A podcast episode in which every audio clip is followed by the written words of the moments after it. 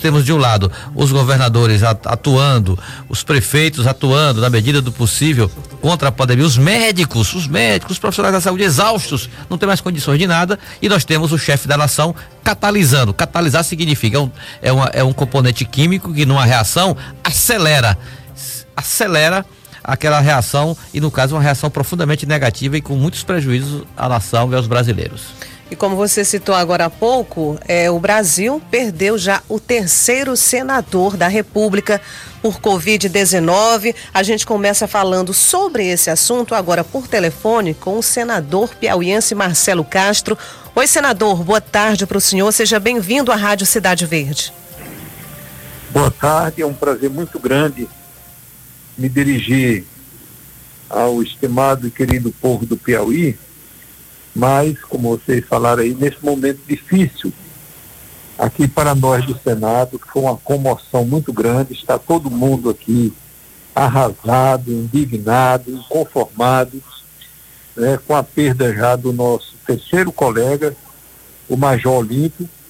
Nós havíamos perdido já dois colegas, o senador é, Haroldo de Oliveira, do Rio de Janeiro, e foi logo no início da pandemia, depois o senador José Maranhão da Paraíba, que era o nosso decano, mas os dois causou, de certa forma, comoção, mas houve uma certa tolerância né, com o ocorrido, porque eram pessoas já idosas, de 80 e tantos anos, perto de 90 anos, e se atribuía muito essa questão à idade da pessoa.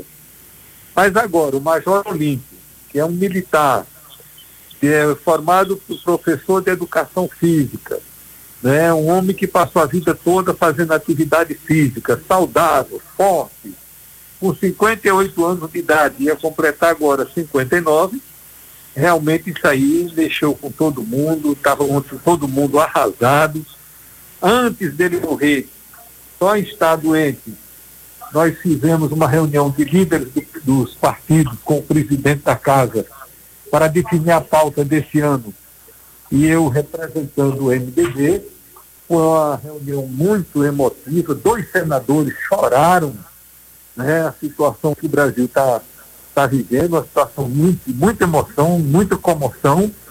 E acredito que de agora em diante vai haver um trauma e um posicionamento muito mais firme né, do Congresso Nacional, especialmente do Senado, depois desse fato aí que jogou assim um choque de realidade em todos e como está não pode ficar. É necessário destacaria, que... senador? Boa tarde, senador. E o que o senhor destacaria, então, como senhor, eu também percebi isso, na reação, na repercussão da morte do senador Major Olímpio, eu percebi que há uma disposição, há um clima de uma reação no Senado Federal. Mas como seria essa reação traduzindo em ações efetivas, senador?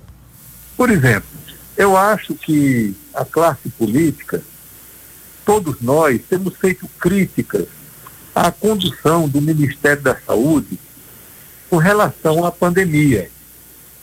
Mas, de certa forma, tem havido uma certa tolerância, uma certa complacência, uma, uma certa compreensão.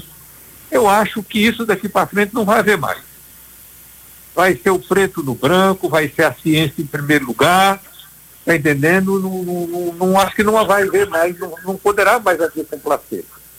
Nós somos hoje a vergonha mundial no combate à pandemia. Né? Não tem termo de comparação. Os Estados Unidos, outro dia, tinha 4 mil mortes né, por dia, mudou de presidente, mudou a postura, as pessoas passaram a usar máscara, as vacinas intensificaram, já cento e tantos milhões de americanos tomaram a vacina, a curva caiu vertiginosamente, o número de casos novos nos Estados Unidos baixou drasticamente, o número de mortes saiu de 4 mil mortes por dia, está em 1.300 mortes por dia, caindo vertiginosamente no Reino Unido, na Alemanha, na França, na Itália, na Espanha em todos os países que estão vacinando. E o Brasil hoje é o país que tem o maior número de casos do mundo, o maior número de mortes, e evidentemente isso é constrangedor, como acabou de dizer o presidente da Câmara, o Arthur Lira. E ontem a TV Globo fez um quadro que realmente foi estarrecedor. Ela colocou o número de mortes do Brasil, 2.700 e tantas mortes. E colocou o número de mortes dos seis países do mundo que mais morre gente por Covid. Que países são esses? Estados Unidos, México, Índia, é, Rússia, Reino Unido, né? eu não sei se o outro era Itália, sei que seis países somando tudo que morreu naquele dia ontem no mundo, nos países que mais morre gente por Covid no mundo, mesmo assim, os seis países juntos ainda não tinham morrido o número de pessoas que morreu no Brasil. Então, não há mais justificativa, não há mais explicação, não há mais tolerância.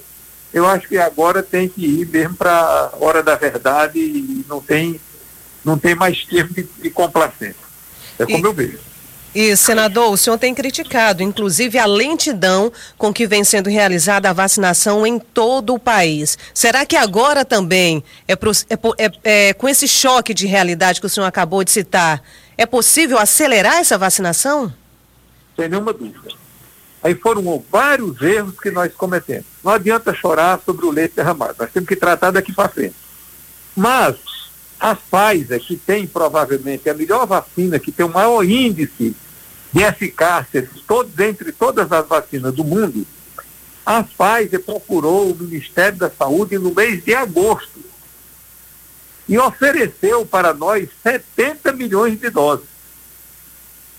Sabe o que é que a Pfizer recebeu em resposta? Nada. O Ministério da Saúde não disse nem que queria, nem que não queria, nem que era importante, nem que simplesmente não considerou o pedido, a, a proposta da Pfizer. Aí vem aquela posição que, ah, no Brasil é um grande mercado, quem quer vender que vem nos procurar. Ora, a lei do, do mercado é a lei da oferta e procura. Quando tem muita procura e pouca oferta, quem está procurando é quem tem que ir atrás, não é quem está quem tá ofertando não, isso é lógico. Está sobrando vacina no mundo? Não. Está sobrando é comprador de vacina no mundo. Então, os compradores é que, evidentemente, têm que ir atrás. Outra coisa, nós agredimos gratuitamente a China. Qual é o mal que a China faz no Brasil, meu Deus? A China é um país que tem relações comerciais com o Brasil históricas, é o nosso maior comprador, o nosso maior vendedor. E aí começaram os ministros do do nosso presidente atacando a China, fazendo críticas descabidas, o vírus chinês, não vou tomar vacina, a vacina da China, ora, a da AstraZeneca também é da China. A fábrica do IFA da AstraZeneca é da China, vem da China também. Nós não temos escolha, qualquer vacina que a gente for tomar, ou do Butantan ou da Fiocruz, todas as duas vêm da China. Então isso daí redundou em quê? Que a China deu um molho no Brasil segurou o IFA lá, até todo mundo correr, o Senado, né, os ministros correrem para trás do, do, do embaixador da China, pelo amor de Deus, libera lá e tal. Aí foi que eles liberaram, mas atrasou um mês. O, Brasília hoje está vacinando 72 anos. Na próxima semana vai, vai vacinar 70 anos, onde eu me incluo. Mais, mais, mais mas Brasília era para estar tá vacinando com 60 anos já no mês de fevereiro. Esse atraso foi consequência do nosso relacionamento internacional que, que já desagradou a China. Não havia necessidade, é nosso grande parceiro. O que a China faz do regime político de lá é coisa para se discutir nos fóruns internacionais, não nas nossas relações comerciais. E aí tudo isso redundou no que está acontecendo hoje. Onde está havendo a vacina, os números estão caindo. Então, graças a Deus, o número de internações de pessoas acima de 90 anos que já foram vacinadas já caiu no Brasil. Caiu nos Estados Unidos, caiu no Reino Unido, caiu em todos os lugares que estão vacinando. Então, o que nós temos que fazer agora é nos darmos as mãos todos, todos, sem exceção. Governo federal, governo estaduais, governos municipais, presidente da Câmara, presidente do Senado, é, Ministério Público, Poder Judiciário, todo mundo, sociedade civil organizada, e correr atrás de vacina e vacinar urgente, porque a salvação é a vacina. Porque as pessoas estando vacinadas não pegam, não, não pegando, não transmite para o outro, Isso é o grande benefício. E se a pessoa por acaso vier se contaminar, o que as vacinas demonstram é que a evolução é benigna, as pessoas não precisam se internar, ocupar leitos hospitalares, ocupar leitos de UTI vir a morrer como estão morrendo agora, que morreu o nosso como colega senador Major Olímpio, que era um homem né, de, de, de, de, de forte, né, uma pessoa, era um exemplo aqui que tem no, no Senado. O cara é um cara fortão que tem aqui no Senado. Era o Major Olímpio. Que nem chegou a tomar a vacina, não é? É? Pois é, que nem chegou a tomar a vacina porque ele só tinha 58 anos. Né? Agora, senador, é, em relação, já que o senhor falou em dar as mãos, muita gente hoje está precisando dessa união também em relação à, à, crise financeira que tem provocado e deixado muitos pais de famílias desempregados. O presidente Jair Bolsonaro ele assinou a medida provisória que prevê a nova rodada de pagamento do auxílio emergencial. E, se eu não me engano, deveria enviar ontem, quinta-feira, ao Congresso. Quais são as informações que o senhor tem? Não, a medida provisória não foi assinada. Então já vai ser liberado o recurso para essas pessoas, o que é muito importante, porque foi efetivamente o que salvou milhões, 60 e tantos milhões né, de brasileiros que receberam o auxílio emergencial o ano passado. E esse ano vai ser novamente um valor menor, evidente, na média vai ser 250 é, reais por pessoa, e isso daí né, vai, vai ajudar não é, a essas pessoas não morrerem de fome. É para isso que existe. Agora, o que é que outro, outro assunto aqui que a gente pode tratar?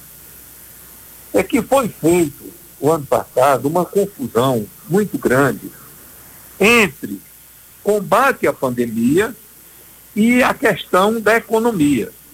Como se você, para combater a pandemia, você tivesse que prejudicar a economia. Ora, os números do, do PIB do ano passado, de 2020, já saíram. E quais foram os países que se deram melhor na economia o ano passado? Foram os países que se deram melhor no combate à pandemia. Exemplo, China. o Brasil já morreu mais de 1.300 pessoas para cada milhão de habitantes. Sabe quanto morreu na China, que o vírus começou lá? Morreram três. Simples assim. O Brasil morreu, até agora, vai morrer, vão morrer mais, infelizmente, 1.300 pessoas para cada grupo de um milhão de habitantes.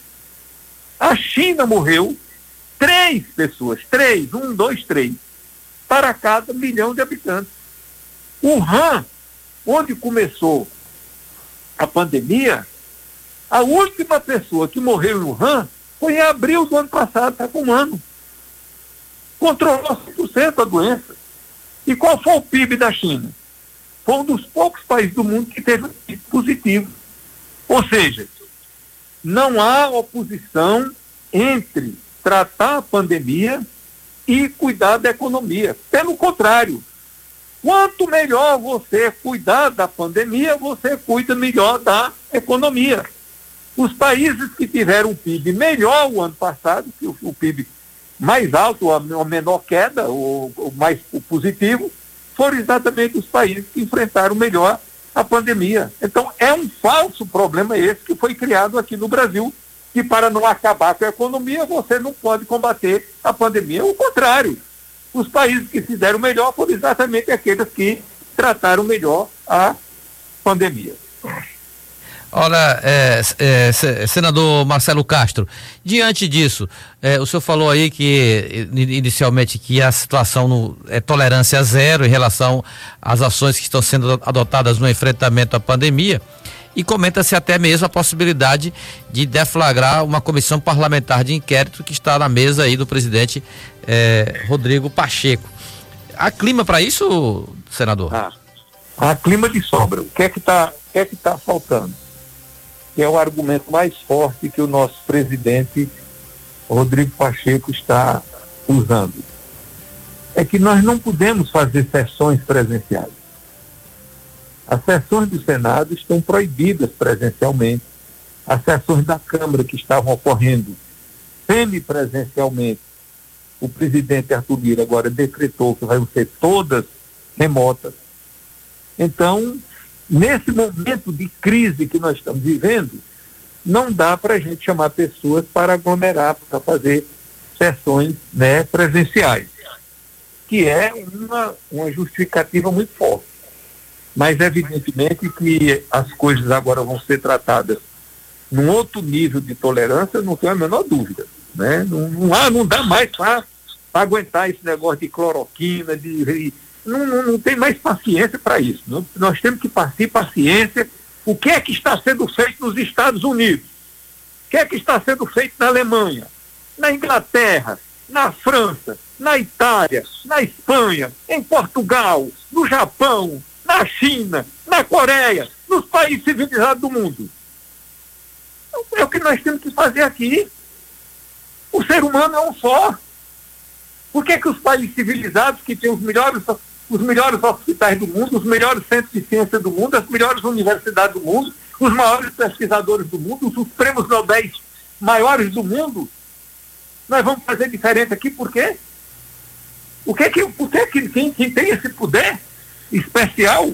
Não, vamos seguir a ciência, pelo amor de Deus, não tem mais, não, não dá mais. No começo, Elivaldo, quando começou, realmente havia algumas dúvidas. Era um vírus novo que estava atacando a humanidade, que em toda a história da humanidade, 7 milhões que nós estamos aqui na Terra, nunca tinha acontecido, nunca tinha cometido o ser humano, nosso Homo sapiens, que tem 200 mil anos de existência. Surgiu agora. Aí nós temos experiência em vírus, então já tinha conhecimento. Em vírus, tipo corona, já temos experiência, né? Já teve o SARS-CoV, o 1, que agora nós estamos no SARS-CoV-2, né? Então, tudo isso já aconteceu, mas agora com um ano e tanto já de, de experiência, a ciência já sabe o que é que funciona, o que é que não funciona. Na verdade, para tratar, nós não temos nada ainda, nós temos para evitar que a vacina, que graças a Deus veio muito rapidamente, e nós temos que conseguir seguir a ciência, isso. O que o mundo está fazendo, nós estamos fazendo também. O Trump pegou essa, pegou essa piada no mundo, né? da, da cloroquina. Pregou, fazia propaganda da cloroquina. O Trump adoeceu, Elivaldo. Ele tomou cloroquina? não tomou, não. Ele tomou, foi, foi anticorpos monoclonais, né? Ele tomou, foi remdesivir. Ele tomou, foi é, anticoagulante. Ele tomou, foi corticoide. E o, por que, que ele tomou isso? Porque é isso que faz nos Estados Unidos, que faz em Nova York, que faz em Washington, que faz em Las Vegas, que faz no, no Hospital Einstein, Albert Einstein no, no, em São Paulo, que faz no Sírio Libanês, que faz nos Estados, que faz na Inglaterra, que faz na Alemanha, que faz em todos os países civilizados do mundo. Por que, que nós vamos fazer diferente? Qual é o sentido que tem isso? Ah, pelo amor de Deus, tenha paciência. Não dá para se brincar com a ciência e não dá para ser paciente com pessoas que não respeitam a ciência. Senador, só para a gente adiantar aqui a entrevista, senador, caindo um pouquinho agora para a política, eu destaquei, inclusive, ontem aqui no Jornal do Piauí, eh, com base em informações aqui de MDBistas do Piauí, que nós descobrimos aqui um plano o plano, a estratégia é mais do que legítima, eleitoral, o pré-eleitoral do MDB, envolvendo naturalmente a sua mais importante estrela aqui de Teresina, que é o prefeito, doutor Pessoa. Doutor Pessoa será fundamental para a formação da chapa proporcional do MDB, tanto no âmbito federal como no âmbito estadual, até dando resposta a uma ansiedade muito grande de formação de uma chapa competitiva de deputados, estadual e federal. Seria, doutor Pessoa, lançando aí um para apoiar em Teresina, apoiar e, se possível, eleger em Teresina deputado federal e também um deputado estadual, inclusive com a su sugestão de filiação do filho, Pessoinha, que está doido para entrar na política e entrar exatamente pela porta do MDB. É isso mesmo? É isso e mais, e mais um pouco disso. Eu acho que num eleitorado como Teresina, que nós temos 550 mil eleitores, que corresponde a aproximadamente um quarto do eleitorado do Piauí, e a gente, o comando né, da Prefeitura de Teresina, eu acho que nós deveríamos ter, no mínimo, uns dois ou três ou quatro ou cinco candidatos a deputado estadual em Teresina. candidatos competitivos. No mínimo, no mínimo, no mínimo, no mínimo, um a dois candidatos a deputado federal de Teresina. Por quê? Porque Teresina, é, a rigor, eu posso estar um pouco errado, é, eu só reconheço assim como, como, como deputado mesmo de Teresina, eu acho que é a Luci, mulher do, do, do, do Firmino, né? Do Firmino Filho. Ora, Teresina tem um quarto do eleitorado do Piauí. Se nós tivéssemos um sistema é, distrital, que é o sistema dos Estados Unidos, da Inglaterra, da França, Teresina teria um quarto dos deputados estaduais. Então teria 20, pelo menos sete deputados estaduais. Teria um quarto dos deputados federais, teria pelo menos dois deputados federais. E Teresina não tem assim, o Fábio Abreu é o que tem uma votação mais expressiva em Teresina e a Luci que tem de deputado estadual. Mas nós deveríamos ter dois ou três deputados federais e uns sete ou oito deputados estaduais para poder representar a cidade de Teresina. Então, a gente precisa que Teresina, quer dizer, a gente precisa, Teresina precisa ter representantes seus que vivam a vida de Teresina, que não só os vereadores, mas que os deputados estaduais e os deputados federais possam se associar com os vereadores de Teresina, com o prefeito de Teresina, para fazer um trabalho em favor da, da cidade de Teresina. E, evidentemente, como nós estamos à frente do comando da capital com o MDB, nós torcemos para que o MDB seja o grande carro-chefe desse eleitorado de Teresina para a gente eleger um número maior, mais significativo de deputados do MDB vinculados a Teresina. Ok, senador, quero agradecer demais a participação do senhor, esse tempo que o senhor conversou aqui com a gente no Cidade Verde Notícias. Muito obrigada mais uma vez. Elivaldo também agradece, não é, Elivaldo? Com certeza, um bom final de semana, porque sextou, né? Tá na hora, né? Até, até segunda. Obrigado, senador. Obrigada, senador. Eu que agradeço, sempre às ordens. Foi um prazer muito grande, viu, falar com vocês. Uma ótima um tarde para o senhor. Obrigada também, Elivaldo, que está indo agora para a TV Cidade Verde participar também do Jornal do Piauí. Agora, uma da tarde, 15 minutos. Olha só esse recado. Volte a enxergar com mais clareza. O Hospital de Olhos Luiz Castelo Branco agora realiza sua cirurgia de catarata também pelo planta. Equipe médica com cirurgiões renomados e experientes. Centro cirúrgico com equipamentos entre os mais modernos do Brasil. Atende IAPEP, Unimed e Inter Intermed. Agende já a sua consulta. Avenida José Paulino, no 895, Campo Maior. Telefone 86 3255 34